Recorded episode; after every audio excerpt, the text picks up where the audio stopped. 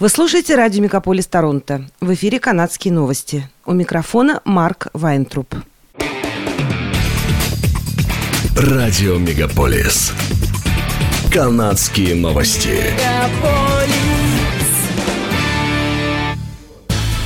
В эфире «Канадские новости» у микрофона Марк Вайнтруп.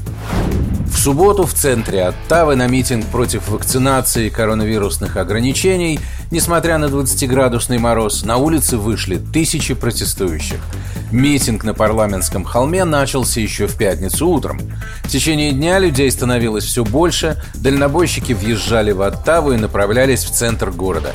Полиция Оттавы предупредила, что их данные указывают на вероятность насилия.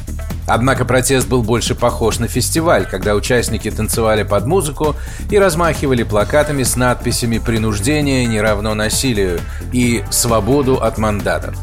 Тамара Лич, организатор конвоя свободы, отметила, что дальнобойщики направились в Оттаву, чтобы устроить мирный протест – в Оттаву прибыли также сотни машин из западной части Канады, Квебека, приморских провинций.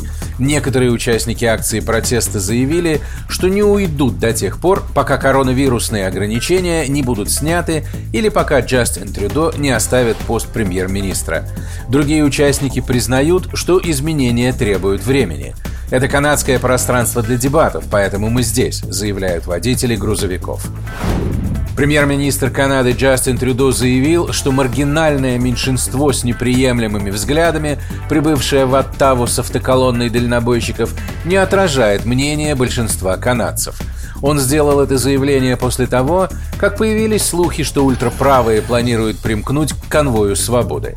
Организаторы акции протеста неоднократно заявляли, что не имеют отношения к экстремизму, сообщает издание Global News. Премьер Трюдо не сможет встретиться с дальнобойщиками из-за самоизоляции после контакта с человеком, у которого позже был подтвержден COVID-19. Из-за карантина премьер-министр также не сможет лично находиться в палате общин, когда парламент возобновит свою работу после каникул в начале февраля. Газета Russian Express пишет, что в рекомендациях органов здравоохранения Оттавы говорится, что при отсутствии симптоматики коронавируса и при отрицательном результате экспресс-теста самоизоляция не требуется. Джастин Трюдо полностью вакцинирован и прошел ревакцинацию бустером три недели назад. Платформа GoFundMe высвободила 1 миллион долларов, собранные организаторами конвоя свободы, которые протестуют против обязательной вакцинации. Раньше на этой неделе компания временно заморозила собранные деньги, сообщает издание CTV News.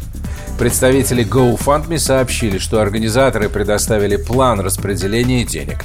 Средства пойдут на покрытие расходов на бензин для тех, кто устроил акцию протеста у парламентского холма в выходные – Наша цель – защитить щедрость тех, кто жертвует деньги, и удостовериться, что все пожертвования направят тем, кому они предназначены, заявили в компании. Автоколонна дальнобойщиков выехала из Британской Колумбии неделю назад.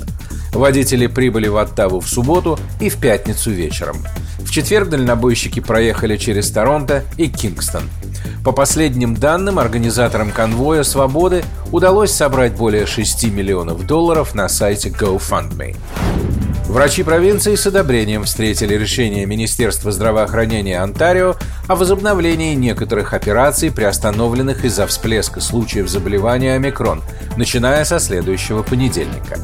Проведение плановых операций было приостановлено в начале января с целью сохранения вместимости в больницах, и это повлияло на 8-10 тысяч процедур в неделю. Некоторые операции и процедуры будут возобновлены поэтапно, уже со следующей недели, поскольку провинция намеревается ослабить ряд ограничений для мелкого бизнеса и прочих учреждений. Первый этап будет включать медицинские услуги в области педиатрии, диагностические процедуры, онкоскрининг, а также позволит возобновить работу некоторых амбулаторных клиник, частных больниц и независимых медицинских учреждений. Но также она отметила, что это не означает, что все больницы немедленно возобновят разрешенную хирургическую и процедурную деятельность в полном объеме. В пятницу провинция сообщила о снижении числа госпитализаций пациентов с COVID-19, в то время как число пациентов, находящихся в реанимации, слегка увеличилось. Шестимесячное расследование дела об угонах и кражах автомобилей завершилось возвращением более 200 транспортных средств общей стоимостью 11 миллионов долларов и арестом 24 человек в Онтарио и Квебеке, сообщает полиция. Согласно заявлению, опубликованному региональной полицейской службой Пила, расследование, получившее название Project High Five, началось после увеличения количества сообщений об угнанных автомобилях.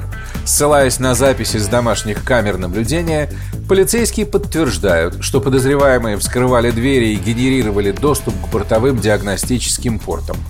Затем автомобили загружали в транспортные контейнеры для экспорта в Соединенные Штаты и несколько стран Западной Африки и Ближнего Востока, говорится в заявлении.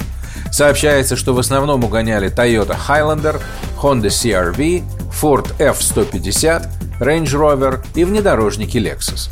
В расследовании участвовали полицейские из регионов Халтон и Йорк, Канадское агентство пограничных служб, полицейская служба города Монреаль, полиция Галифакс и ассоциация Equit, пишет портал Тарантовка.